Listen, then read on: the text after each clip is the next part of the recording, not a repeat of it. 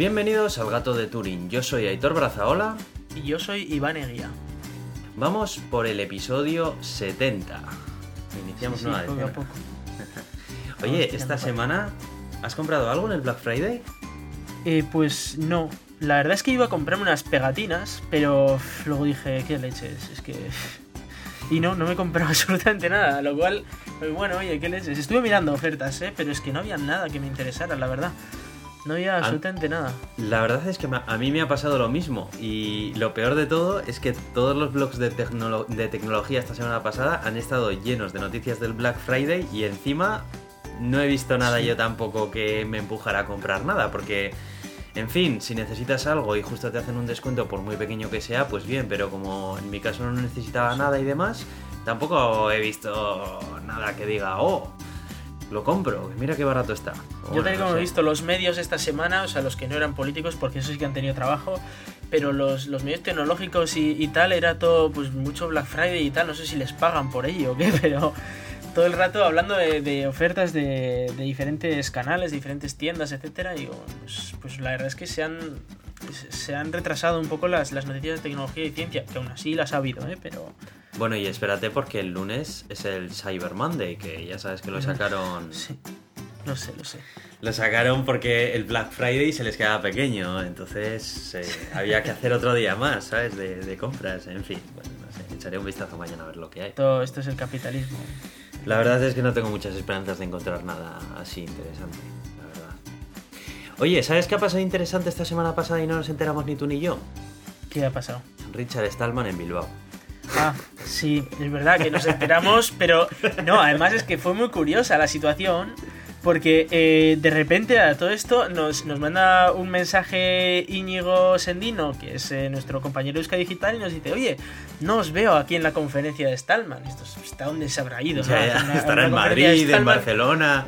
Ostras, que estaba en Bilbao y no lo habían avisado por ningún lado, no había nadie casi que se había enterado y en- casualmente Íñigo se había enterado y, y de hecho estuvo allí, pero nosotros no nos habíamos enterado y me preocupa personalmente mucho porque es una persona que yo considero casi un ídolo, ¿no? Un, un tipo que creó básicamente la filosofía del software libre, que, que, bueno, que ha estado, bueno, es un personaje en toda regla, ¿no? Eh, Así que pues eso, tiene sus rages a veces que se empieza a insultar a todo el mundo, o a gritar, o a romper mesas, porque yo qué sé, porque le dicen cosas. Está un poco loco, ¿eh? O sea, Eh, como todos los bueno. genios, está un poco loco.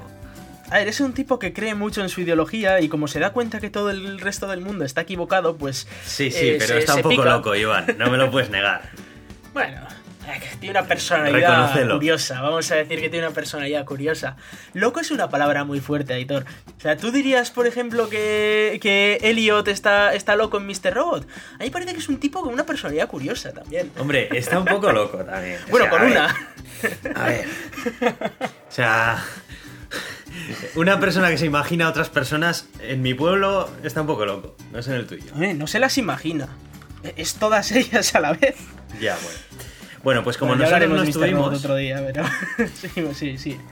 Como nosotros no estuvimos, eh, la verdad es que Íñigo ha sido tan amable de hacernos una pequeña crónica por audio eh, de camino de vuelta a casa, en la que cuenta un poco así de que estuvo hablando Richard Stallman y cómo se desarrolló un poco la conferencia.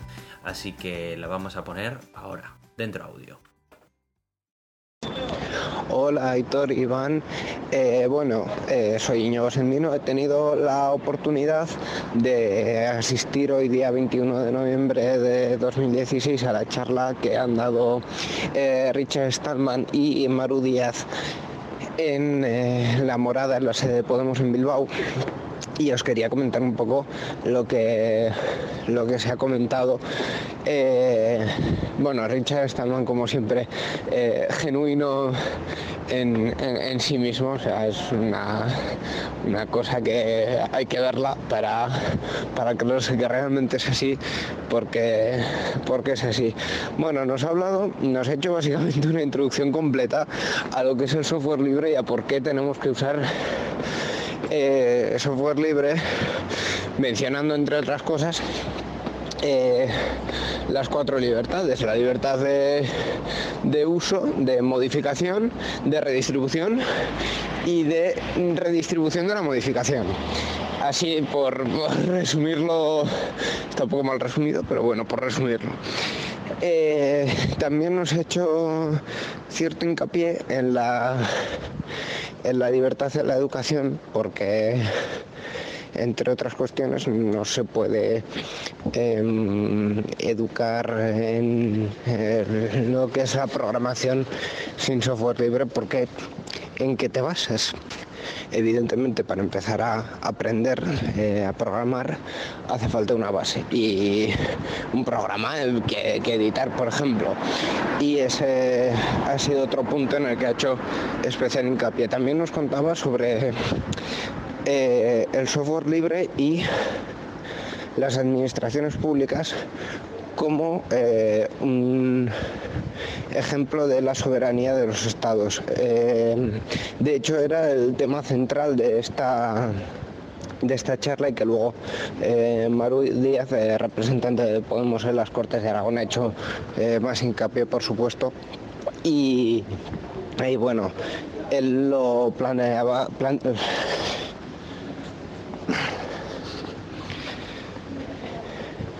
y bueno, él lo planteaba como eh, el derecho de los eh, estados a tener control sobre los programas que, que usan y en definitiva sobre sus datos. Y también eh, nos ha hecho especial hincapié sobre el uso de los datos, sobre eh, la importancia de poder hacer cosas anónimamente, que esto a Iván le, encantará porque, entre otras cosas, nos ha hablado de por qué no paga con tarjeta, eh, por qué es importante el efectivo y que siga existiendo el efectivo como una moneda principal de pago y en definitiva eh, porque hay ciertos eh, servicios como por ejemplo Uber que a pesar de que es súper cómodo y tal pero eh, lleva sus inconvenientes en el sentido de la privacidad. Y luego el punto gracioso con con Richard Stallman ha sido el de la subasta que nos ha subastado eh, un eh, genial, bueno, un, gracioso, sí, un gracioso muñeco de un New, que es el símbolo de GNU, eh, ideal para ponerlo al lado de nuestro pingüino de Linux. Y también ha comentado sobre eh, software libre contra código abierto, porque el código abierto es un movimiento que realmente no eh, defiende, según dice las cuatro libertades del, software libre, simplemente es querer hacer más código y de forma más eficiente participado por otros, pero no tiene por qué, eh, o no tiene la necesidad de, de ser libre. Y por último, ya resumiros lo que nos ha contado eh, Maru Díaz. Eh, como he dicho, es la portavoz de Podemos en, las Cortes de Aragón y también está participando dentro del gobierno de Zaragoza en Común en Zaragoza. Y una de las frases que a mí personalmente más me ha impactado es que ha mencionado que el gobierno de Aragón, de la comunidad autónoma, está de rodillas ante Microsoft y ante sus productos y que no hay ningún plan de eh, cambiar esto por otras empresas regionales también que eh, hacen mucha presión para que esto eh, siga siendo así. Pero por otra parte la cara B nos ha comentado casos de éxito como el de el remapeo que han hecho de la ciudad usando OpenStreetMap para eh, poder dar esos datos a empresas que empiecen a trabajar con, con esos datos y que puedan eh, desarrollar, por ejemplo, sistemas de conducción autónoma de software libre hechos en España. Pues esto ha sido lo que ha dado de sí, bueno, ha dado para algo más, pero esto ha sido un resumen de lo que ha dado de sí este evento. Muchas gracias, Íñigo. Eh, la verdad es que una pena no haber podido asistir. Eh, es por, que, por en cierto, fin. para aquellos que estén preocupados, eh, Íñ- Íñigo está vivo y está bien, ¿vale? Porque parece que no podía respirar, pero es que es, es lo, lo que tiene el directo ahí, la- el nerviosismo y eso. sí, sí. Está, está bien, todo el mundo tranquilo. Bueno, pues es que lo, lo más sorprendente no es solamente que haya venido Richard Stallman y apenas se haya publicitado, sino que es que encima, esta semana también ha habido un evento dedicado al software libre, al que tú Sí, sí que costaba 90 asistido. pavos, sorprendente. Sí, bueno. El que hablamos, por cierto, la semana pasada lo, lo comentamos. sí. Oye, pues eh, la conferencia La de. Richard Stallman fue un día antes de este evento y me llama poderosamente la atención que habiendo un evento como este en Bilbao, Richard Stallman nos haya quedado un día más en Bilbao y haya formado parte de él. O, Lo que no sé es por qué fuimos algunos, Aitor. Eso no era una conferencia de software libre, que no me la A ver, cuenten. vamos, a, vamos a empezar ya por el precio. Bueno, yo sé que yo sé que pudiste entrar sin tener que pagar el precio oficial, porque bueno, hubo un montón de invitaciones por ahí. eh, Pero 90 euros de verdad. ¿Cómo 90 puede euros era la entrada barata. Luego, si querías acceder a no sé qué movidas, eran 180, si no me equivoco. Bueno, pero porque ¿qué todo el mundo sabe que el software libre pues es muy caro, claro. ¿Cómo, of- ¿Qué ofrecía esta conferencia? Porque una conferencia que cueste 90 euros y que para colmo sea de software libre, a mí que me lo expliquen porque yo no lo entiendo. Esto ofrecía clarísimamente algo que es muy importante, como por ejemplo el Big Data, los containers, los eh, free software y eh, Los el Data Science, Big. Data eh, y no SQL y todas estas movidas ofrecía, obviamente. Entonces, Y los claro. entrepreneurs también estaban Eso es, eh, mucho. Bueno, no solo era para entrepreneurs, sino también era para big companies around the globe. ¿eh? También para, para todos esos. También. Sí, e- eso sí, que no hablaran mucho en inglés porque la gente no se empapaba, claro, era la leche, era... Veías ahí un montón de empresarios acorbatados y, eh, por favor, hablen en castellano que me lío y tal. De hecho, vino a hablar un responsable de Intel, de, la rama francesa de Intel, y, bueno, el tipo eh, tuvo la, la, la gran ayuda de hacer la conferencia en inglés en vez de en francés, lo cual pues se le, se le valora mucho. Hizo la conferencia en inglés y eh, el cuando hizo turno de preguntas nadie, nadie preguntaba y el tipo tuvo que decir, ¿no? Bueno, si, si alguien me quiere preguntar en castellano, entiendo un poquito y tal. Y van y le preguntan en castellano, no te lo pierdas. Porque la gente no entendía inglés y digo, pero a ver, ¿qué es esto, por favor? Oye, ¿y por lo menos la pregunta era interesante o le preguntaron alguna burrada? Mm, Nada, son de estas preguntas, pues como las preguntas que le hacían a Elon Musk cuando pre- presentó lo de Marte, de, bueno, ¿y a mí me contratas? Bueno, casi casi, ¿no? En fin, no, no fue muy interesante. Hubo alguna conferencia interesante, tengo que decirlo, porque eh, es verdad que nos juntamos nosotros con alguna gente de más de, de business, claro, a ver, había que hacer networking, que también era una de las cosas importantes del este. Networking, que también Eso es, muy- y, y nos, nos encontramos con, con gente de, del área comercial y nos decían que era muy, muy técnico y tal, nosotros estábamos alucinando, claro. Y eh, el caso es que, eh, bueno, eh, fue interesante ver ese, esa idea porque luego el miércoles fue, fue una conferencia de dos días, bueno, fue varias conferencias a lo largo de dos días y el segundo día ya sí que fue prácticamente totalmente eh, de negocio, ¿no? Un, tema de negocio. No obstante, sí que hubo algunas, eh, algunas charlas muy interesantes. eh, como por ejemplo, nos vinieron desde Elasticsearch a hablar de. Elasticsearch no es un palabra, un palabra de estos, es el nombre de la compañía, ¿eh? Eh, nos vinieron a hablar de, bases de datos eh, de, todo tipo un poquito. Una explicación por encima que, bueno, la verdad es que no explicaba nada que nos su- supusiera algo nuevo, ¿no? Para los que estemos metidos muy en materia, pero sí que es verdad que, que era, era bonito ver cómo pues, venía un tipo desde, desde una compañía internacional pues a, a charlar sobre bases de datos, no solo hablaba de la suya, hablaba de todas y me gustó especialmente porque metía mucha caña a, a empresas como Oracle y tal.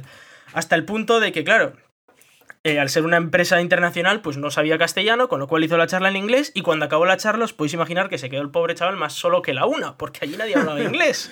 Así que cogimos un compañero y yo y nos lo llevamos a tomar un café y estuvimos charlando una hora con él eh, sobre la tecnología, sobre cómo anda el mundo este de la ciencia, sobre el tío que estaba súper sorprendido, que aquí todas las charlas fueran en castellano, que, que nadie hablara inglés, que todo era muy business, ¿no? Muy, muy comercial y tal, y muy poco técnico. Y bueno, la verdad es que fue un- O sea- una charla muy interesante. O sea, que ni siquiera él, que era un ponente de, de Sí. la conferencia, no estaba. No se esperaba una reacción así, ni en Eso cuanto es. al idioma, ni en cuanto Hmm. a lo técnico, al terreno técnico, no técnico que iba a ser aquello, ¿no?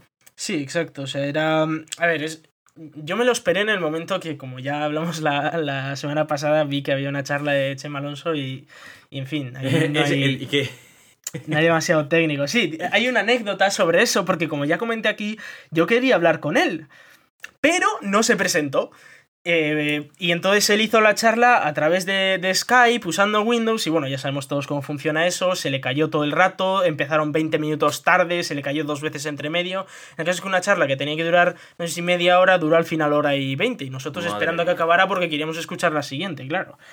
Qué malo. Y, eh, en fin, eh, lo que pasa es que sí que, bueno, pues debe costar mucho venir desde Madrid hasta, hasta Bilbao, eh, sobre todo sabiendo que hay gente de empresas como Intel que, que te vienen desde la otra parte del mundo, ¿no? Debe costar demasiado. De hecho, tuvimos hasta, hasta una, una ministra taiwanesa, me parece, y que es la primera ministra de tecnología del mundo. Y, y nos vino a, a explicar cómo era su, su idea tecnológica, etcétera. Y estuvo muy, muy, muy chulo. Eh, es verdad que no vino hasta aquí, que fue también eh, remoto, pero se entiende más de, siendo desde Taiwán que siendo Sí, desde Madrid, sí, ¿no? sí, poco- También te digo que con los 90 euros que cobran de entrada ya le podían haber pagado a la chica el billete de avión, ¿eh? Eh, sí, sí, también es verdad. Pero bueno, Porque, vamos, no sé entonces qué han hecho con, este, con- el dinero de la gente que la ha pagado. joder, te parecerá poco todas las palabras que te he dicho antes, Aitor. Sí, sí, sí, sí, ya, no, un montón de palabras. ah, bueno, también había blockchain y bitcoin y, y esas altcoins. eh, y un montón de y de ransomware y no de esas cosas de ahí también eh, nos estuvieron explicando. Sí, eh, de hecho, bueno, estuvo, estuvo un, enviado de la Archancha que nos vino a explicar, pues él está en la unidad de delitos tecnológicos y el cómo ha evolucionado. En este caso era el ransomware este famoso que, bueno, no es más allá que el secuestro de tu información al ordenador y a cambio pues te, te piden, te piden dinero, ¿no? Eh, esto que que bueno, ya habíamos hablado sobre ello en, algún momento, yo creo que es, eh, básicamente te cifran todo tu, todos tus datos y la clave solo la tienen ellos, con lo cual no la puedes, no lo puedes descifrar. Y, y bueno, pues el tío, eh, la gente pide dinero, se hacen grandes millonadas. De hecho, eh, hubo, hubo uno de los, uno de los virus estos que se llamaba eh, Tesla, Tesla no sé qué, que el caso es que el tipo en seis meses se hizo tan millonario, era ruso, se hizo tan, tan, tan millonario en seis meses que al de seis meses liberó eh, la manera de descifrarlo, se liberó la clave para todo el mundo porque ya estaba aburrido de, de ganar Mm. dinero. Ya que Pues ya- imaginar de- del mercado que, que tiene. Ya me esto. acuerdo. Oye, ¿y ese tipo de la unidad de delitos tecnológicos de la Archancha, ese eh, os comentó si tenían algún tipo de procedimiento ante este tipo de casos, cuando una persona les llama que le ha ocurrido algo así? O, no? Sí, eh, en la mayoría de casos tampoco se puede hacer gran cosa. Lo que él decía es, lo que hay que hacer es muchas copias de seguridad, casi diarias. Y, y, pues si te, si te calzan el, el virus ese, pues haces rollback al día anterior y a seguir como estabas. Eh, tampoco hay mucho que hacer realmente. Además, como la mayoría de empresas, sobre todo las pymes, tampoco tienen sistemas de seguridad, ¿no? Esto es lo de siempre. Eh, hay empresas que hacen todo lo posible para que no les entren. Y hay otras empresas que saben que les van a entrar, por mucho que hagan, y Mm. aparte de hacer muchísimo para que no les entren, les detectan una vez entrados e intentan mitigar todos los daños posibles, e intentan tracearlos, e intentan conseguir toda la información posible del atacante. Eh, esto no ocurre sobre todo en pequeñas y medianas empresas y bueno, les dan hasta en el carnet de identidad en cuanto quieren, ¿no? Y las- los protocolos de seguridad suelen ser bastante malos normalmente. Y bueno, pues eso no- nos contaba un poco de, de cómo ellos funcionaban, de, de cómo, por ejemplo, estaban intentando ahora hacer que eh, se pudiera ser Erchaincha de, de delitos tecnológicos sin tener que ser Erchaincha. Es decir, Claro. siendo un informático, pues meterte a, directamente a delitos informáticos sin tener que ser policía, ¿no? Lo cual, pues, eh, sería algo chulo para aquel que quiera meterse en ese, en ese mundo. Oye, pues eso está muy guapo, ¿eh? La Sí. verdad, porque eh, muchos informáticos se encuentran con esa barrera, que hay que pasar una serie de pruebas físicas y de aptitudes que muchas veces no suele Mm. estar dentro de, del alcance del típico informático que todos tenemos Sí. en mente, la verdad. O sea que, joder, está, está bastante Nos bien. vinieron a explicar un poco blockchain también, que es esta tecnología que usan las, las monedas, eh, las criptomonedas, ¿no? En, en internet, como puede ser Ethereum, eh, Bitcoin, Ripple, todas estas, o SICAS, que era la que hablaba Snowden hace poco, que son, eh, pues, sin más, monedas que usan este, este protocolo, que la idea es que eh, cada transacción pues se basa en todas las transacciones anteriores, con lo cual pues puedes ir mirando de, de, dónde viene todo el dinero y por quién ha pasado, etcétera, y todo eso es público. En general, Zcash, como, como ya le comentamos al ponente, pues por ejemplo hace semi privado y tal. El caso es que, eh, no sé, a veces muchas conferencias parecían que, que te venían a vender su producto, ¿no? Porque, bueno, en el caso este de, blockchain, ellos empezaron a explicar, pues, para qué usaban este tipo de cosas, cómo ellos hacían contratos, eh, smart contracts, que se llaman, ¿no? Que son eh, contratos informáticos en los que tú, pues, una vez firmas algo, eh, en el momento en el que se cumpla el contrato, pues, habrá, pues, un cambio de dinero, un cambio de algo, pues, podían hacer cosas como herencias y demás. hombre, está, está muy bien, ¿no? Y la tecnología estaba muy bien. Intentó explicar por qué todo esto de la blockchain era pública. Pero, por ejemplo, eh, ya se sabe hoy en día que, por ejemplo, se puede, se puede anonimizar muchísimo el tráfico de, Bitcoin a través de Bitcoin Fog y, estos sistemas. Con lo cual, bueno, pues estuvo, estuvo bien, fueron algunas charlas bastante interesantes. Me gustó también mucho una de un profesor granadino que, vino a explicar un poquito eh, cómo son las comunidades del software libre, a explicar cómo él tenía una en la que ellos arreglaban ordenadores, les metían software libre y los donaban para la, caridad, ¿no? Y bueno, había bastante gente bastante interesante. Nos vinieron también a hablar los de Alboan, que es una ONG vasca que está trabajando en el Congo a cuenta de todo el follón del coltán, que ya lo hemos hablado aquí varias veces. Y bueno, eh, nos, vinieron a explicar no solo los de Alboan, sino que también gente que había vivido allí, ¿no? Y, nos explicaba esa, situación que se vivía, que la verdad es que es bastante penosa la, la situación en la, que, en la que están allí. Y, bueno, eh, había también otros stands, había gente que venía a vender sus rollos, los típicos robotitos que te siguen. Eh, bueno, pues un poco. Había algunas charlas así en un. en el escenario y así, que hubo. Bueno, pequeñas empresas que presentaban también sus ideas. Y, y bueno, un poco, un poco de todo, ¿no? ¿Qué tiempo duró? Eh, bueno, fueron dos días, fueron el martes y, el miércoles, como digo, el martes fue un poco más técnico eh, en esos estándares que ellos tienen y el miércoles un poco más de pues de eso, de business, ¿no? Como, como llaman ellos. Y eh, bueno, había, había una zona con, con, sillas de cartón, porque claro, era muy. Por 90 euros no ibas a tener una silla de verdad. en la que podías sentarte. Y, parar. Sí. Esas son caras. en la que podías sentarte y esperar a que te viniera, viniera alguien a hablar. Y alguno ahí estaba esperando, pero nadie se le acercaba, ¿no? Eh, eh, ¿Cómo, cómo? O sea, tú ibas, a ver, la idea era hacer networking. Entonces tú te sentabas y se supone que la gente venía a hacerte networking contigo, ¿no? Ah. O, los ponentes al menos se sentaban y la gente venía, pero había algún ponente que estaba más solo que la una. Cuánta tontería, ¿no? Sobre todo, o sea, a la mínima que no supieran castellano, no, no había nadie que se les acercara, porque no, sé, no se atreven a hablar en inglés la gente o algo, no sé. No, no me queda nada claro que que es que lo puedo entender en otros en otro en otras áreas pero en tema tan tecnológico pues no, no me entra en la cabeza que la gente no, no hable inglés pero bueno, la verdad es que eh, hubo algunas charlas bastante, bastante chulas. Eh, me gustó mucho también una que dio Red Hat sobre su nuevo sistema de, de, contenedores, etcétera, en los que pues, tú puedes redimensionar las máquinas que necesitas en tu empresa, etcétera. Y, bueno, pues ellos ahí habían montado un panel para que lo pudiera hacer cualquiera, ¿no? Que tú hacías cuatro clics y montabas máquinas ahí que hacían cosas y se juntaban unas con otras y así. Ya, ya ni consola de comandos, editor. ¿Dónde vamos a ir a parar? bueno, en general, eh, ¿Qué tal? ¿Lo recomiendas el evento? ¿Volverías el año que viene? Si me lo dan gratis, sí, sí, volvería eh, porque efectivamente, pues oye, de, pues hubo igual cinco o seis charlas que fueron muy, muy chulas. Eh, lo que pasa es que es, para mí el segundo día, por ejemplo, se me hizo muy largo y a la tarde ya no fui porque, porque era ya muy chapas. Pero eh, bueno, el, primer día, por ejemplo, estuvo bastante bien. Prácticamente estuvimos ocupados menos algún rato en el, mediodía, que además aprovechamos para comer, pues el resto del tiempo estuvimos eh, bastante ocupados yendo de una charla a otra. Es verdad que eran em, cuatro charlas simultáneas y de las cuatro normalmente solo había una técnica, ¿no? Antes era como, voy, mira, a esta hora casualmente entra una técnica que nos puede interesar. Es verdad que aquellos que vayan más por el área de, de negocios, etcétera, probablemente lo vean más interesante, ¿no? Si hablan de negocios, las fintech estas que que, ahora son también muy famosas, que hay otro palabra de estos que usaban, eh, que no son más allá que industrias que industrias financieras tecnológicas. eso ya está pasado de moda, Iván. Ahora no sabes que se llama las insurtech. Insurtech, ¿eso de qué va? Porque esa palabra acabo de oírla ahora. Por de insurance, de seguros. Ah, vale, Insurtech. Ahora ya las fintech ya he leído que han pasado a la historia, que ya ha explotado la burbuja. Ahora el futuro son las Insurtech.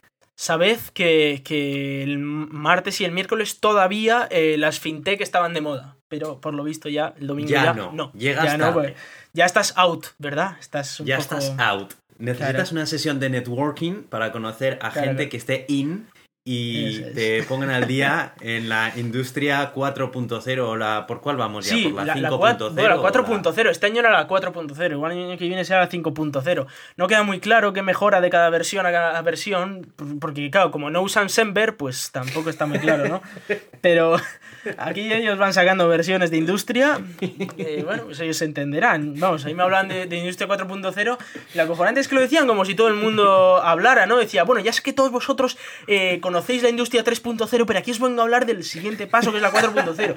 Y yo estaba flipando y digo, ¿pero qué me va, a hablar este? ¿Sabes? Industria 3.0 ya piensa que tengo una base de conocimientos que, está fuera de lo que yo puedo. Tal, y, no, bueno, industria 3.0 pues era usar la página web pues para vender cosas, ¿no? Y la 4.0 pues era lo mismo, pero por lo visto usando nuevas tecnologías, no sé. Eh, en fin, no, es que entendí yo mucho la diferencia entre la industria 4.0, 3.0, 2.0 o yo que sé, punto cero, ¿no? Porque por lo visto estos no tienen parches, estos, la punto cero ya va es la final, no hay punto uno, porque claro, no, no, ya es perfecta como tal. Bueno, es unos sistemas muy, muy avanzados, ¿no? Que, Joder, y es que, y es que me muero, tío. Cuando escucho, cuando escucho a toda esta gente que, que tienen toda esta palabrería, macho, y es que me, me muero de la risa. Joder, madre mía. Es lo que, es lo que tiene. Eh, la verdad es que es cuestión de, mucho venta. A ver, solo ver los patrocinadores del evento, que eran todo bancos prácticamente, pues era como, a ver, ¿qué, me están contando? Ah, por cierto, una charla que estuvo muy chula fue la de Igalia. Eh, Igalia, que es una, es una empresa que lo que hace es desarrolla software libre eh, sin, y cobra por ello, ¿no? lo que es algo bastante, bastante raro en, términos de, empresa. Es una muy pequeñita empresa española, pero que ya es a, nivel internacional y sobre todo eh, trabaja muchísimo con GNOME. Y, la gracia que tiene Igalia, sobre todo, bueno, no solo trabajan con GNOME, también trabajan con WebKit, es que eh, por lo menos nos eh, explicaron un caso en el que Huffington Post, si no me equivoco, o Bloomberg, igual Bloomberg, querían implementar algo en su página web pero eh, Chrome, que era el navegador que más gente usaba para acceder a su página web, no implementaba una cierta característica que ellos necesitaban.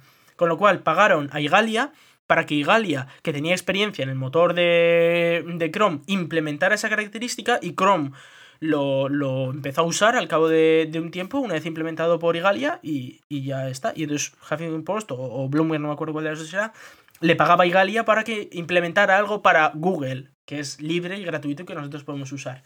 Lo cual es un modelo de negocio curioso. Además, eh, funcionaba, pues, eh, la empresa por dentro era muy funcionamiento un poco comunista, ¿no? Y em, tenían muy poquitos empleados, creo que tenían ahora como unos 50 y algo, ¿no? Eh, y eso después de 10 años, una cosa así, o sea, ha crecido, pero crece despacito, como a dos o tres empleados al año. Lo que pasa es que una vez entran los empleados, no se suelen ir. Hablaban de, que en los últimos cuatro años nadie había dejado la empresa, ¿no? Y es porque las condiciones son relativamente buenas, eh, todo el mundo puede participar en las decisiones. Eh, él explicaba, ¿no? El primer año, eh, pues, pues tú haces lo que, lo que te toca. y a, a partir del primer año, luego ya empiezas a estar de pruebas y puedes tomar parte de todas las decisiones y al segundo año o al tercer año empiezas a ser socio de la, de la compañía. Eh, una vez eres socio, eh, como funciona un poco la cooperativa, pues los beneficios se reparten, eh, pues todos cobran un poco bastante parecido, ¿no? todos cobraban por responsabilidades, pues si alguien tuviera mucha responsabilidad, pues cobraba más, un poco más que el que tenía menos responsabilidad, ¿no? Pero los socios creo que cobraban lo mismo, luego además como se repartían los, los beneficios, pues estaba bastante bien montado. La verdad es que me gustó la idea. Oye, curioso, la verdad, nuevas formas de, de, hacer empresas alrededor del software libre. Interesante. Y el tipo, por ejemplo, explicaba, ¿no? Como algunos de sus empleados eh, habían recibido ofertas de empresas como Samsung y así, que les ofrecían más dinero de lo que estaban cobrando en la empresa y que no se iban, pues porque allí estaban como en familia, ¿no? Y al final mucho lo hace también el, esa situación. Ten en cuenta que también estos empleados, eh, como desarrollan para software libre, todo lo que hacen es público, con lo cual las empresas les ven ven que, está que están capacitados y tal, y, y claro, pues eh, intentan captarlos, obviamente. Y, y les ofrecerán grandes salarios, imagino. Bueno, pues eh, vamos a ir cerrando el tema de la LibreCon y vamos a comentar un poco. Este episodio la verdad es que va a ser un poco especial porque como tampoco ha habido mucha actividad así tecnológica durante esta semana, eh, nos estamos limitando un poco más a comentar todo el tema de la LibreCon y alguna noticia así interesante que hemos apuntado por ahí. Que, Tranquilos bueno, que habrá creo noticia de Tesla. O sea, es que ahí Sí, estás sí, diciendo sí, algunas cosas que puede asustar a alguien. Tranquilos No, que, no. que Tesla tenemos noticias. Sí, sí, aunque poquitas, pero bueno. Bueno, Oye, eh, ¿dónde va a empezar a vender ahora Tesla? pues, pues yo quería decirte que, que por primera vez en el Gato Turing vamos a hablar de moda.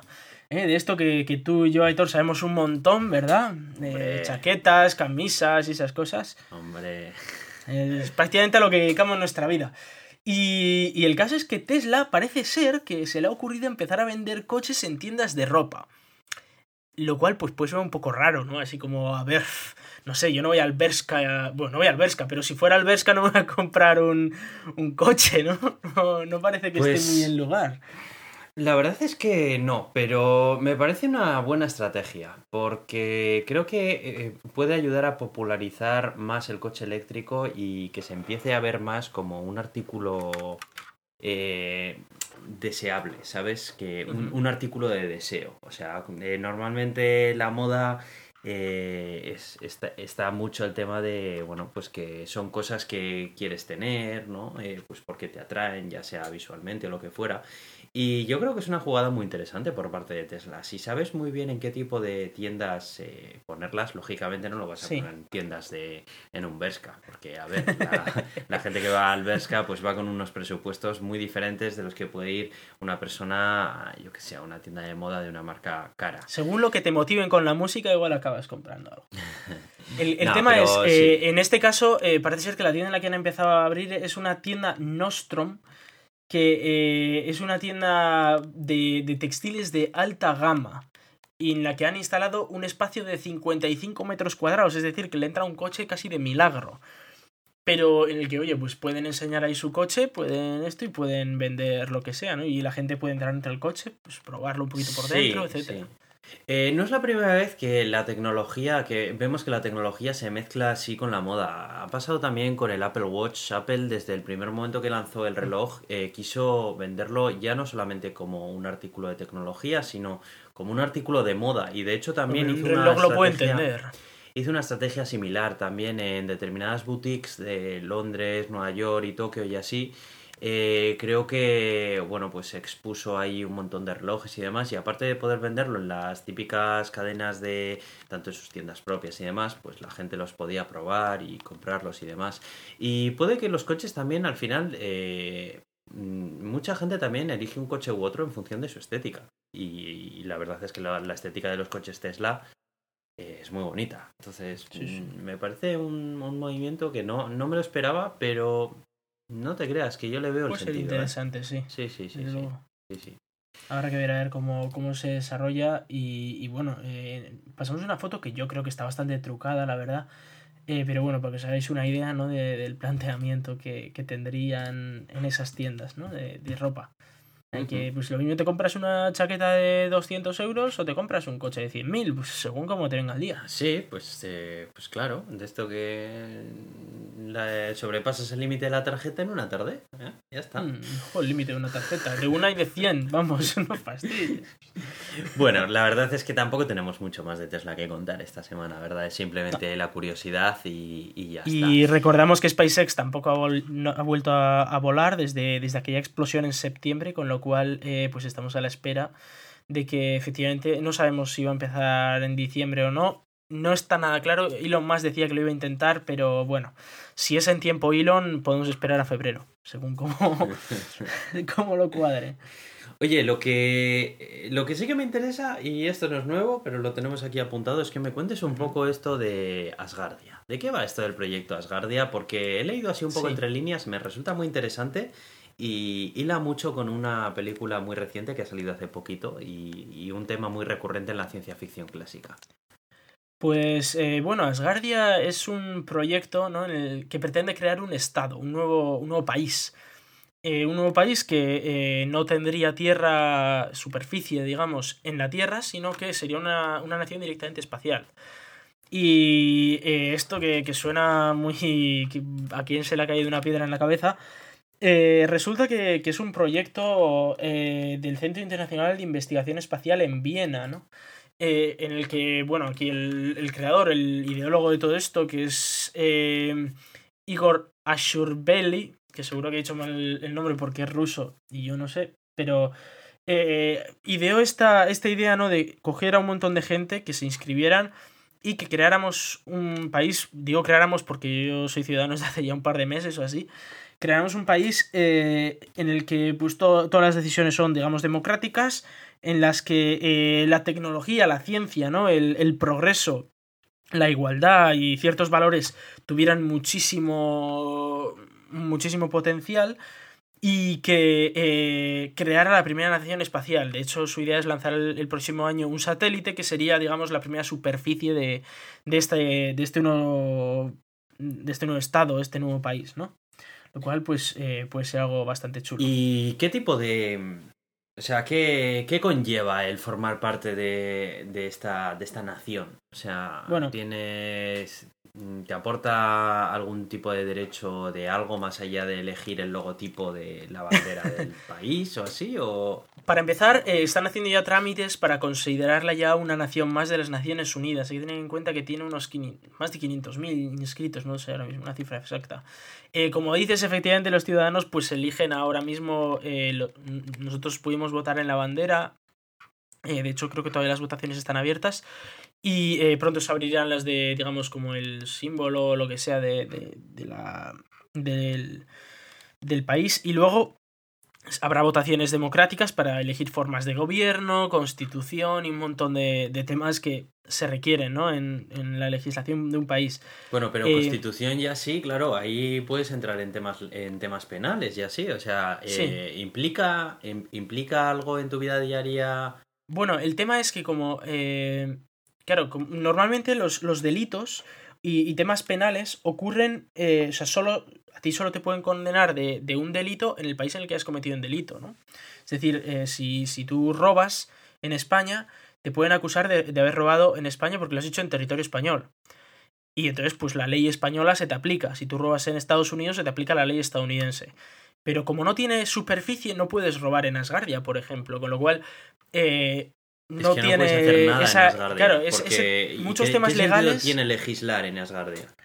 No, no, sé hasta qué punto tiene sentido legislar en, en, el sentido penal, pero sí que puede tener sentido legislar en temas democráticos, en temas de eh, eh, qué gobierno se elige, qué decisiones se toman, con posibles presupuestos que pudiera tener la nación, yo qué sé, igual en el futuro se empiezan a hacer donaciones o se empiezan a recaudar impuestos voluntarios, yo qué sé, lo que se puede idear, ¿no? Pero ese tipo de cosas eh, pueden llevar a que esa nación tuviera un presupuesto que de hecho lo va a tener porque van a lanzar un satélite y tal, o sea que sí que sí que tiene un cierto presupuesto, lo que pasa es que ahora mismo lo está poniendo todo eh, este centro eh, de investigación espacial y, y, el Igor este ruso por su parte, pero en, en, el futuro entiendo que esto intentaría ser más democrático y que cada uno pagara sus impuestos, si eso, y, y, no sé, pero todo ese tipo de cosas hay que decidirlas, alguien las tiene que decidir, imagino que habrá que hacer un sistema democrático. Y en el futuro Habrá que decir qué se lanza al espacio, qué no se lanza al espacio, que pues cómo funciona, ¿no? Esa legislación en, en, esos satélites o lo que sea que se lancen al espacio. Oye, ¿y qué se necesita hacer para formar parte de Asgardia?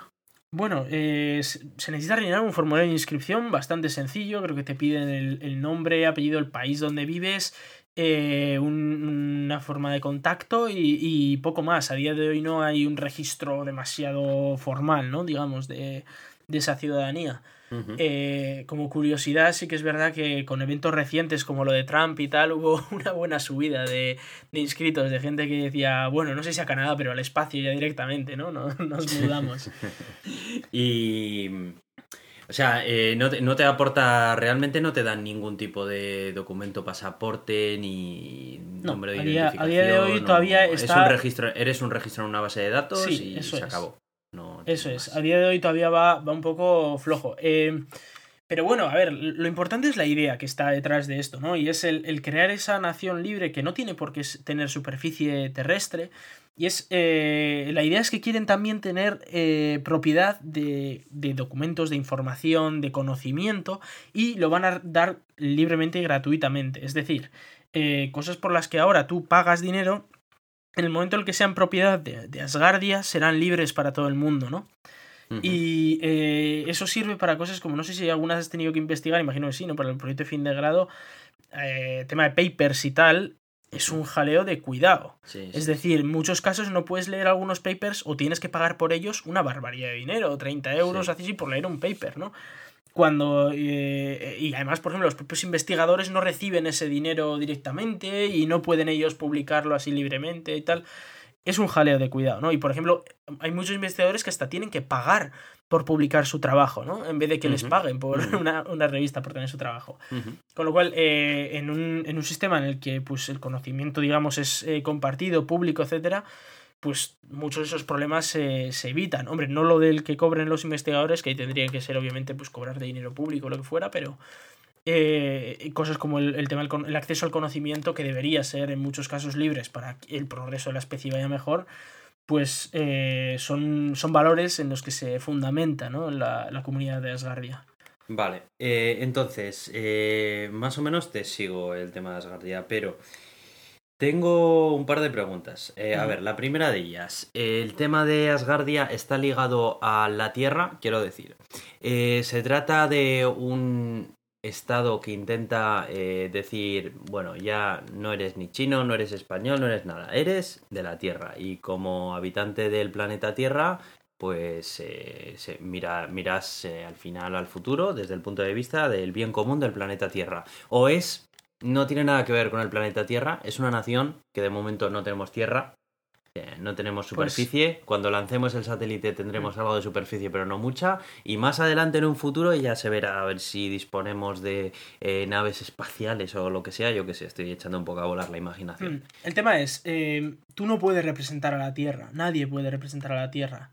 Lo que pasa es, o sea, Asgardia se representa a sí misma, ¿no? En el sentido de que, pues yo qué sé, si, si hubiera un debate político entre Asgardia y otro país, se representaría a sí misma. Y tú podrías en el futuro tener doble nacionalidad española y, de Asgardia, ¿no? Y de todos los países que, te acepten la nacionalidad.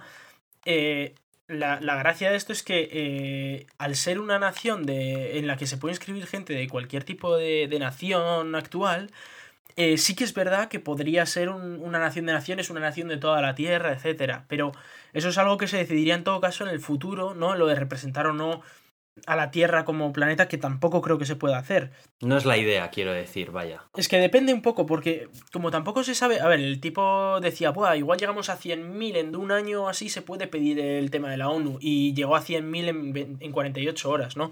Entonces, eh, no se sabe lo que puede ocurrir con esto. Es un, es un experimento, al fin y al cabo. Un experimento legal, un experimento político, un experimento social, que no se sabe qué potencial tiene. Igual en el futuro conseguimos que las Naciones Unidas dejen de llamarse Naciones Unidas y se llamen Asgardia, yo qué sé.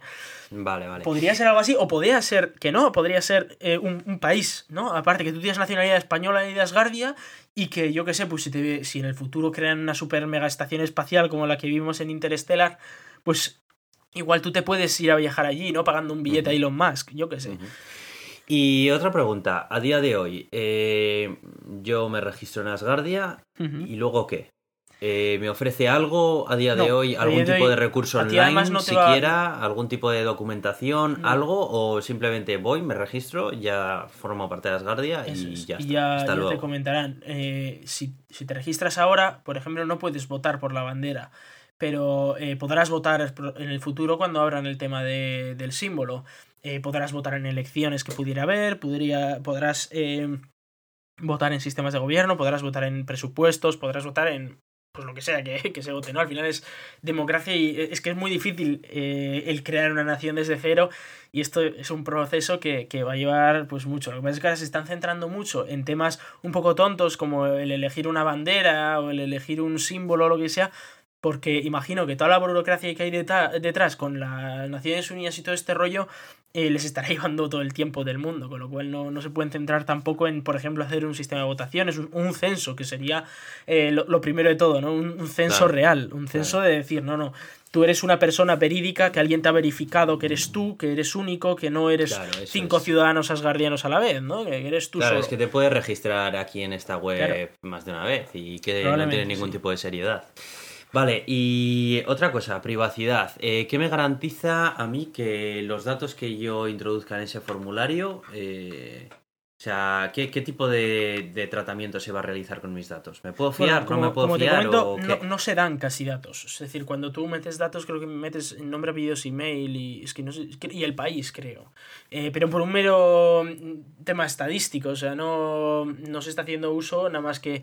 Imagino que para, los artículos de, que quiere hacer el amigo Igor y, y sus compañeros del centro este, pero más de tema de investigación. No creo que. No me he leído de decir la, la política de privacidad. Eh, pero no, no es un tema comercial, o sea que no es un Google. No te tampoco es que des tú muchos datos, ¿eh? pero ya te digo que no, no es algo que, que, se vaya a usar comercialmente. Vale, vale. No, más que nada porque, bueno, si te piden datos, quiero saber para qué los van a utilizar, para lo bueno y para Sí, pero ya te digo que, que, te piden el, el, mínimo, el mínimo dato, te piden el país para hacer un, un censo de ver cuánta gente hay de cada país, porque de hecho, pues eh, se puede se puede ver ¿no? Eh, que China es el país que más eh, gente tiene en Asgardia, seguido por Estados Unidos, luego Turquía, Brasil, eh, UK y todos estos, que España es el decimoprimero, por cierto. Y, y, bueno, te lo comparan, ¿no? que por ejemplo, Asgardia sería el país número 169 en número de habitantes, por encima de países como Cabo Verde, por ejemplo, ¿no? Ya, bueno. pero lo hacen para hacer ese tipo de estadísticas algunos países con un formulario online ya, es sí, un poco sí, fácil. es un poco fácil, sí. Sí, sí, sí. Vale, vale. que... Pues no se me ocurría así más cosas que preguntarte a Asgardia, la verdad. Mm, interesante. Ah, ah, eh, sí. bueno, yo lo quería relacionar un poco con... Eh, bueno, ¿has oído hablar acerca de la película esta que se ha estrenado hace poquito llamada La Llegada? he oído hablar de ella, pero no, no sé... O sea, no sé de qué. Bueno, es, eh, la verdad que es una película que tengo ganas de verla. Es una ciencia ficción muy, muy clásica de las que a mí me He oído muy buenas reviews, muy buenas críticas de estas. Sí, básicamente es una película que plantea el dilema de qué ocurriría si eh, se presentan en la Tierra a día de hoy pues diferentes naves espaciales y bueno pues no nos podemos comunicar con ellas porque no tenemos un método de lenguaje común ni nada por el estilo y, y, qué ocurriría, ¿no? Eh, si, se, si se trataría como una amenaza, como como visitantes, qué, qué tipo de qué personas mandas para intentar comunicar con ellas, si mandas al ejército, mandas a alguien que entienda de, lenguaje, de signos o de lo que sea, eh, cómo se lo tomaría la opinión pública, eh, qué tipo de reacciones tendría las masas contra este tipo de fenómenos. Eh, pone un poco en esa, en ese dilema, ¿no? A, todo el planeta. Porque, claro, a día de hoy ocurre algo en un punto del mapa y rápidamente, gracias a Internet y las telecomunicaciones, todo el mundo está enterado. Pero eh, claro, esto es un arma de doble filo, ¿no? Porque también mm, todo el mundo tiene su opinión y puede que una opinión que, como puede ser el atacar a, a, esa, a esa cosa que ha llegado o lo que sea, pues se viralice y todo el mundo crea que es una amenaza, o no, o realmente sí que lo sea, o vete a saber, ¿sabes? Plantea un poco ese, ese dilema, la verdad, y la verdad es que es muy interesante, porque luego también está el tema de que eh, ¿a quién mandas? ¿Qué, ¿Qué país mandas para representar a la Tierra? En caso de que mandes a un país. Claro, porque a, ver. no, por favor. Claro, pero dile a Estados Unidos que no vaya él, ¿sabes? Si tiene huevos. ¿Quién es el que tal? Eh, China, eh, Rusia, eh, dices, no, un conglomerado de todos los representantes de todos los países. Mm, bien, ¿vale? Siéntales a todos en una mesa y que se den las manos para que representen. igual no es tan fácil, ¿sabes? Plantea un poco todo ese, ese dilema, ¿no? De decir, bueno, sí, somos un planeta, que somos un planeta pequeño, pero tenemos tantas diferencias entre nosotros. Recuerda un poco a la historia del juego de Ender, ¿no? A, claro. Esa, a esa asociación que hacían todos los países, en la que entraban prácticamente todos, pero algunos se quedaba fuera, etcétera. Eso es, ¿sabes? Entonces, ¿quién mandas como como representante del planeta Tierra. Entonces, por eso yo pensaba que Asgardia era más un tema de, de eso, ¿no? De una nación que intenta representar al planeta Tierra entero, pero bueno, ya me has explicado. Es decir, que, no, queda claro, o sea, es que no queda claro porque, Sí, sí. como ya te digo, el, el creador lo ha dejado un poco en el aire porque quiere que la propia comunidad también se, se pronuncie sobre ello. Entonces, habrá que verlo en el futuro cuando empiece a haber más debates. Igual hacen un foro, que sería una buena idea. Por cierto, tienes a 500.000 usuarios, haz un foro para que debatan, ¿no? Ah, no hay debate ni nada, o sea, no se puede iniciar. Es que no se puede hablar, o sea, sí que es verdad que con las banderas, pues puedes poner comentarios, ¿no? De esta bandera que leches es, o esto lo has copiado de la página no sé cuál, ¿no? Eh, pero, pero no hay un debate real, no, no hay un debate sobre cómo queremos que sea Asgardia, o de, pero porque ya te digo que eh, esto va muy poquito a poco. O sea, yo no creo ni que se pensaran que esto pudiera tener tanta repercusión, para nada. Oye, y ya que estamos hablando de ciencia ficción, háblame del M-Drive este, por favor. ¿Cómo que ciencia ficción? Si la NASA ha dicho que funciona, ¿no? Bueno, no me lo creo que la NASA haya dicho que funciona. Vamos, esto, vamos a explicar primero, vamos a explicar primero lo que es el M-Drive y, y luego vamos a explicar esa afirmación, ¿no? Tan, tan sorprendente como que la NASA diga algo. Eh, eh, el M-Drive es básicamente un, un Bueno, a ver, en teoría es un motor de cohete o un motor espacial, ¿vale? Que, eh, pues en contra de las leyes de la física, se propulsa a sí mismo. Es decir, eh, que no se le aplica la ley de la inercia de Newton, una ley que se lleva usando 400 años y es algo tan simple como que si tú vas en un coche y el coche pega un frenazo muy, muy, muy fuerte y no llevas el cinturón, sales por la ventana. Es esa ley, ¿vale? Y eh, parece ser que a este motor no se le aplica esa ley. Y es decir, que este motor, estando quieto en un punto, eh, es capaz de acelerarse a sí mismo. Esto es como cuando, yo qué sé, intentas... eh, imagínate que quieres subir una, mm, una valla, ¿vale? Y, y claro, pues si, si es más alta que tú, no la puedes subir. Entonces, pues le tienes que pedir a un amigo que te haga pie, ¿no? Que te ponga las manos para que tú te apoyes en el amigo y, y saltes. No te puedes poner el pie a ti mismo con tu mano, porque si pisas tu mano te caes, ¿no? Al suelo. Hmm. Es de, de cajón. Pues, pues este motor no, este motor es capaz de apoyarse en sí mismo y avanzar. En teoría, ¿no? Y eh, claro, esto, la, la, pregunta es ¿y cómo es esto posible, no? Entonces, pues aquí vienen eh, pues varias, varias personas que han estado pues investigando en, en este, en este tema.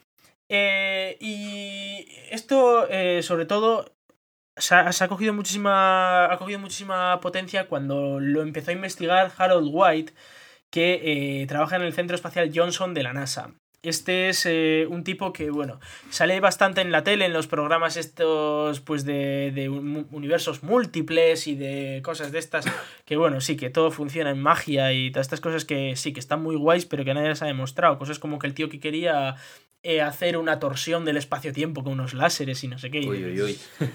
Sí, en fin. eh, el caso es que la idea es, es un cono, un cono metálico, en el que se colocan en los laterales un emisor microondas, ¿vale? Entonces, el, el emisor microondas emite una serie de microondas y tú dirías, bueno, pues entonces salen por uno de los lados del cono, ¿no? Y entonces se propulsa porque salen los fotones. No, no, no, estamos diciendo que esto se propulsa a sí mismo. Entonces lo que han hecho ha sido cerrarlo por ambos lados el cono, de manera que nada sale de, del cono, con lo cual Uy, de esto creo que hablamos un poquito, ¿no? Sí, Eh, sí, hemos hablado alguna vez, sí, hemos hablado alguna sí, vez, Sí, sí. sí, ahora me está viniendo a la cabeza. Sí, sí. El caso es que eh, e- existen motores fotónicos, lo que pasa es que son, claro, eh, pues de estos de que pues pones una luz y por el mero hecho de que estás echando fotones hacia atrás, pues te propulsas hacia adelante, ¿no? Por, por la ley de acción de la acción de Newton. Eh, que es la misma ley que se usa para absolutamente todo eh, lo que se mueve en el espacio, todo lo que acelera en el espacio, que es que eh, deja algo atrás para, para moverte, ¿no? Y cuanto más rápido lo eches para atrás, mejor. Por eso, por ejemplo, los, los motores fotónicos son los más eficientes y los motores iónicos son también muy eficientes. Lo que ves es que funcionan con iones, normalmente de xenón, ¿no? En vez de, en vez de con fotones, ¿no? Que sería, digamos, lo súper eficiente porque solo necesitas electricidad para generar fotones. Y luego existen las velas solares que lo que hacen es eh, ponerse delante del sol de manera que eh, impactan fotones del sol contra la vela y se propulsan por la energía solar. También estas velas se pueden usar con láseres propulsados desde la Tierra, por ejemplo, para, para propulsarse, ¿no? Para, para hacerlos que vayan más rápido. Que eran, de hecho, la, la idea que tenía de velas solares eh, Stephen Hawking. Bueno, ¿y cómo es que Sí. este, esta chorrada eh, ha llegado a decir la NASA Claro, que, El tema funciona? es. eh, hasta aquí dice la gente, a ver, esto es imposible que funcione, ¿no? O sea, si tú tienes algo que no... Que, que es algo que está cerrado por todas partes, de manera que no puede emitir nada, no puede mover nada fuera de su espacio de trabajo, no se puede mover. Es, es, leyes de Newton, ya os digo, o sea, esto se aprende en tercero así de, de, secundaria, o sea, no se puede mover, es imposible. Y vino un tipo y dijo, no, no, no, porque esto hace aquí una serie de resonancias de no sé cómo y se mueve, ¿no? Se, se propulsa. Y bueno, como se suele decir, ante una afirmación extraordinaria como decir que eh, las leyes de Newton no se aplican en cierto caso, eh, pues necesitas una evidencia muy extraordinaria. Es decir, tiene que estar clarísimo y luego tiene que haber, tienes que dar una teoría científica para explicarlo. Que luego también aquí dicen, a ver, si el tema funciona se puede usar sin que, sin que se entienda todavía el porqué, ¿no? A ver, esto es lo de siempre. Si tú tiras una piedra y te impulsas para, para el otro lado, tú puedes impulsarte tirando piedras, por mucho que no sepas por qué ocurre, ¿no? Eh, lo que pasa es que en algún momento habrá que explicarlo. Eh, pero lo que pasa es que dice, vale, pues vamos a probarlo. Y, y cogió un, un, alemán, el creador original, y construyó el, el, el M-Drive. Y, y, lo probó. Y funcionó. Y eso es lo que él dice, ¿vale? Eh, vale, vale, eso te iba a decir. ¿Lo, claro, ha probado alguien? Es. ¿Lo ha demostrado alguien aparte Entonces, de él? Eh, hasta ahí, pues el tipo publicó un paper, ¿no? En el que no explicaba muy bien cómo había hecho el experimento. Además, no lo había hecho en el vacío, lo había hecho en, en, en un espacio pues, con aire, ¿no? Y, y, no quedaba muy claro porque además eh, veías los sensores y estaba eh, justo el, el, este, la propulsión estaba en el límite de, de, los sensores, ¿no? Entonces decías, uff, no está claro si, si, es que el sensor igual ha fallado un poco o, o no, es que no estaba claro, había había demasiadas incógnitas, entonces pues nadie le dio crédito, ¿no? Porque como hemos dicho, pues para decir que toda la física de los últimos 400 años se equivoca, necesitas pruebas muy, muy, muy claras y, esto no era para nada claro. Y en esto quedó todo, en lo de, bueno, pues un tío ha dicho que las cosas se pueden mover solas y pues no lo ha conseguido demostrar. Y todo iba bien hasta que efectivamente White eh, pues se puso, se puso a hacer lo suyo, ¿no? y lo puso ahí en, eh, a, a, montarlo y el tío dijo, a ver, pero nosotros en la NASA lo vamos a hacer en condiciones, ¿vale? Y lo vamos a hacer en una cámara de vacío y tal, porque claro, una de las explicaciones que le decían al, al alemán es, no, claro, es que como usas microondas, como todos sabemos lo que pasa con los microondas es que calientan las cosas. No es algo que, que no sea muy nuevo porque tenemos casi todos uno en casa. Y entonces decía, claro, al calentar el aire que está alrededor del motor, pues eso hace que eh, se mueva el aire y entonces empuje un poquito el motor, ¿no? Pero no es que el motor se mueva, sino que es el aire que calienta alrededor del motor el que se mueve. Pero eso en el vacío no puede funcionar, porque claro, no tiene aire alrededor a que calentar y que le empuje. Entonces eh, cogió el amigo White y eh, lo puso en una cámara del vacío y resulta que eh, se generó una pequeña fuerza de eh, 1,2 más menos 0,1 milinewtons por kilovatio. Es decir, que por cada kilovatio que le metías en la potencia, porque esto era algo también bastante curioso que pasaba con el alemán, y era que era independiente de la electricidad que tú le metieras. Entonces, tú le metías al M-Drive 200 vatios y eh, la propulsión era mayor que si le metías 300, por ejemplo. Era, eh, hizo unos gráficos en los que el, el, creo que era el punto más alto en el que más se propulsaba era con 2 kilovatios. Y dices, ¿esto qué cachondeo es? O sea, como que le meto más energía y esto va más lento. O sea, ¿qué cachondeo es este? Pues efectivamente, parece ser que a los 2000 kilovatios era el punto en el que más, más caña daba y a partir de ahí tú le podías ir metiendo energía que cada vez iba a ir más despacio. Bueno, estupendo. Ah, la, fiesta, la fiesta de la física, macho. Y, y, bueno, el caso es que eso, que viene aquí White y de repente lo monta en una cámara de vacío y el tío tiene 1,2 mililitros por kilovatio. Este sí que pues eh, tiraba, ¿no? Eh, este ya sí que era, eh, si le metías 2 kilovatios pues tenías 2,4 milinewtons. Si le metías 4 pues, pues eso, 4,8, etcétera, ¿no? Parece que sí que era algo normal. Si le metes más potencia, pues va más rápido, que tiene sentido también. Eh, algo que, que, que, bueno, que parece. Dices, bueno, es poquito, ¿no? 1,2 milinewtons, con eso no, no, vas a ningún lado. Necesitas 20 millones de motores para, para acelerar una nave. Pero o, en el vacío, él lo estuvo en el vacío, en el vacío. vacío. Sí, sí, sí, en el vacío. El tema era, eh, y, pero decía, claro, no es mucho, pero por ejemplo, eh, los motores iónicos también son muy, muy suaves. Y hablaba de que, por ejemplo, las, eh, las velas solares, la propulsión láser y los cohetes de fotones, que son todos estos que hemos hablado ahora hace nada, que esos están demostrados. Esos eh, solo logran entre 0,033 y 0,067 milenitions por kilovatio, es decir, muchísimo menos. Estamos hablando de que este era un 1,2 y el otro a 0,03, o entre 0,03 y 0,0067, es decir, que sería muchísimo más eficiente y muchísimo más potente que una vela solar. Esto es una puñetera locura, ¿vale? Y, y claro, ya, ya no solo esto, es que estamos hablando de que esto tendría que ser cero, ¿vale? Gente, es que tendría que ser cero, no tendría que ser ni 0,1, ni 0,00001, no, tendría que ser cero, según las leyes de la ¿me física. ¿Estás diciendo que existe la ligera posibilidad de que esto no sea una magufada? Espera, espera. Eh, a ver, esto es lo de siempre. Eh, no queda nada claro porque el, el tipo ha publicado el artículo, pero... eh, a ver, es que es... Es que es muy inverosímil. ¿Entiendes? Nadie se lo cree. Nadie. Solo, de hecho, eh, aquí el, el análisis que hacen es que 7 de los 1800 empleados de la NASA creen que el M-Drive funciona, ¿no?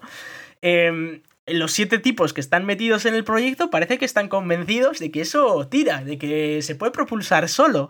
Pero el resto, a ver, yo me imagino a toda esta gente que lleva 60 años en, en, en la NASA trabajando dice, a ver, a ver, a ver.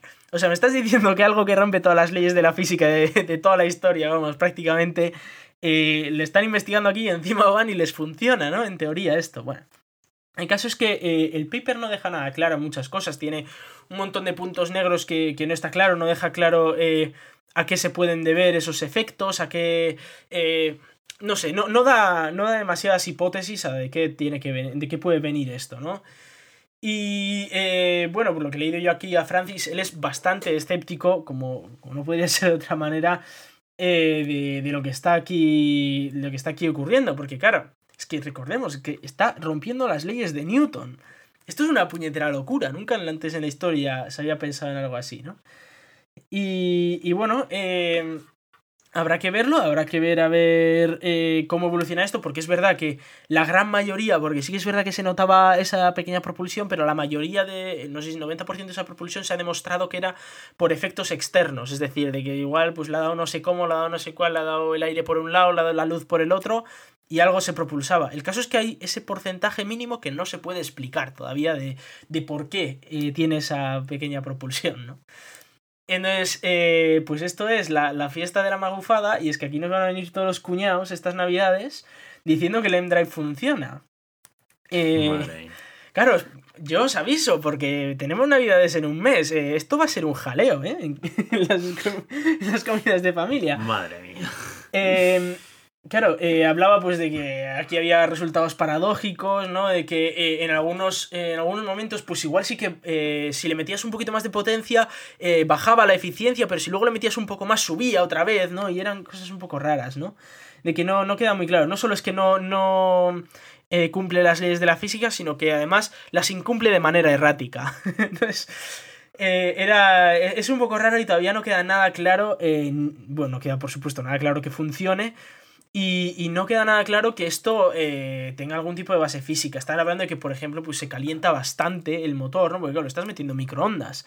Se calienta bastante el motor y entonces, pues, podría ser que igual estuviera, yo que sé, haciendo algún tipo de emisión de algo, yo que sé. Hay un montón de, de, gente que no, no queda nada claro. Y el tema de, de lo de que hace ahí unas, unos líos ellos ahí, unas resonancias, pues no, no suena nada bien, la verdad.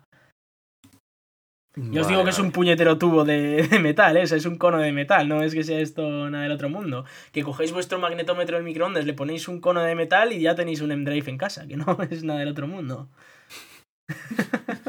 Fíjate tú, ¿eh? Todos estos años aquí enviando al espacio cosas súper extrañas y luego cogías un, co- un trozo de hojalata, le, le metes un microondas y tira para arriba. en fin. Vale. Bueno, bueno, vale, pues eh, bueno, tenemos eh, alguna cosita más. Sí, Eh, tenemos la y- noticia, bueno, un, un Oye, que pensaba que pensaba que íbamos a tener un podcast corto hoy. Sí, pero al final nos no, hemos liado a hablar, ya sabes tú. Sí, sí, sí. Cuéntame, cuéntame. Sí, eh, bueno, eh, seguimos avanzando en, en el tema de, de la causa del accidente de Schiaparelli. Y eh, yo lo siento mucho, pero esto tiene muy mala pinta para los españoles. ¿Cómo no? Eh, vamos a explicar un poquito cómo, cómo ha avanzado esto. Y, bueno, el caso es el siguiente. eh, parece ser que se ha ido poco a poco entendiendo un poquito cómo, cómo se produjo el, el fallo y fue un fallo en la IMU que se llama, ¿no? que es eh, la unidad de inercial que es eh, aquella que le indica pues si está acelerando, decelerando, si gira, si no gira, ¿no? Que, bueno, es lo que se usa en este tipo de... en todo tipo de sistemas móviles en los que necesites controlar ese movimiento, se usa NAIMU, ¿no? Para saber exactamente cómo se mueve el, aparato. Y el caso es que eh, esa IMU estaba preparada para eh, que rotara en la nave hasta 160 grados por segundo, es decir, casi media vuelta por segundo. El caso es que de repente empezó a girar a 180 grados por segundo, de manera que se colapsó la IMU y empezó a dar datos erróneos. Eh, aquí, primero, pues dos cagadas y aquí hay que decirle primero al que, al que ha dicho la especificación de la IMU, tendrá que hacerla mejor, o sea, para, para que pueda aguantar un giro más rápido. Y aquel que ha diseñado la nave de manera aerodinámica tendrá que hacer que gire más despacio, ¿no? Pero bueno, dejando de lado este tipo de fallos, eh, enseguida al de, al de un segundo se estabilizó relativamente y empezó a dar datos correctos de nuevo, pero el software ya se, se le fue un poco la olla hizo sus cálculos raros y como no funcionaba el, el, Claro, tenía un radar de efecto Doppler que empezaba a funcionar a, a no sé qué. No sé a qué altura. Eh, y claro, eh, no funcionaba porque están demasiado altos, ¿no? Porque eh, el software activó el, el radar de efecto Doppler y dijo, uff, no hay nada debajo, ¿no? O, o estamos muy, muy, muy lejos, lo cual es imposible porque en teoría esto solo se puede activar a cierta altura, o estamos tan, tan, tan cerca de, de la superficie, pues yo que sé, a 2 centímetros o a 2 metros, que es que no funciona, no tiene retorno, ¿no? Y, y dijo, joder, pues antes de estrellarnos vamos a encender los, los propulsores. Los encendió, volvió a probar a ver si estaba en el suelo, como no le respondía, dijo, ah, entonces ya hemos llegado. Y los apagó al de un segundo. y claro, los apagó a 3,7 kilómetros de altura. Os podéis imaginar el castañazo. Se eh, chocó a una velocidad aproximada de 540 kilómetros por hora. ¿Y qué relación tiene esto con los españoles? Claro, Que- ahora, ahora vamos, ahora, ahora vamos a explicar eso. Eh, el, el sistema se llama GNC, el sistema de software, ¿no? Que, que- que, claro, porque decían, vale, eh, la hemos cagado con el acelerómetro, pero, joder, eh, se supone que un sistema de estos tendría que hacer comprobaciones, como por ejemplo el hecho de que no ha podido descender eh, 3,7 kilómetros en menos de un segundo, tío. Que no puede ser, porque tiene que ir más despacio que eso. O sea, si, eh, tendría que estar preparado para decir, oh Dios mío, estamos ya en el suelo. Y haber dicho, no, hace dos segundos estábamos a 3,7 kilómetros. Con lo cual, en el suelo no estamos, seguro. Estaremos pues a 3,5, lo que sea, pero otras cosas han fallado y tendría que estar preparado para esa situación, el software. Claro. Y eh, bueno, y aquí es donde viene la, la gamba. Y es que resulta eh, que la empresa que, que ha creado este software pues es española. Made la empresa española GMV. Y, y la verdad es, es una putada que Uf. caiga sobre nosotros la mierda otra vez. Pero eh, bueno, aún así, eh, ya os digo que no es un caso cerrado. Sí que es verdad que parece que la, la- quien va a pagar el pato va a ser la empresa de software española. eh, pero todavía aquí hay cosas como lo que os comentaba antes del tema del sensor, que a ver, ¿qué, qué ha pasado aquí? ¿Por qué se ha saturado el sensor? Y segundo, ¿por qué estaba girando tan rápido? ¿Fue un problema de la- del paracaídas? ¿Fue un problema de qué? Hay que. Hay muchísimo todavía que, que explicar aquí, pero eh, lo que está claro es que eh, la razón por la que esto se estrellara a 540 km por hora contra el suelo era de software. Lo cual es una grandísima cagada. Y encima, pues de un software creado por una empresa española. Eh, ¿Qué se le va a hacer? Todo no se puede hacer. En fin. Ahora, que aquí también, ojo, aquí mucha culpa tiene también el servicio de, de control de calidad. Que ese no era español, ese era de otra parte de Europa, que era el que se tenía que encargar de, vale, tú me das este software, pero tengo que comprobar que esto tira bien, porque, vale. Seré- no sé, sería italiano. o griego igual. Tela. Bueno, eh, voy a cerrar ya eh, con la última noticia. Y es que el futuro era esto, tío. Por fin ha llegado el solitario a iOS y Android. ¿Qué te parece? El futuro, dices, ¿no? Sí.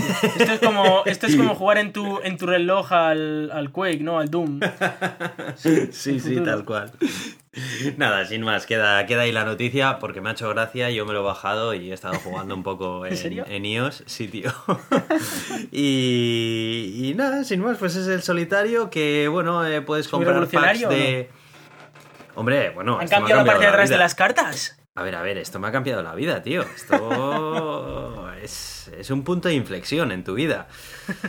Nada, pues sin más, ahí queda eso que, bueno, yo creo que todos, quien más o quien menos, habremos probado el mítico juego que te venía con Windows y bueno, pues parece ser que ahora Microsoft le ha dado, no sé por qué, le ha dado por sacarlo en, en iOS. Hombre, ya que, no, ya que no vende Windows Phone, pues por lo menos va a vender una app, ¿no? Ya que está.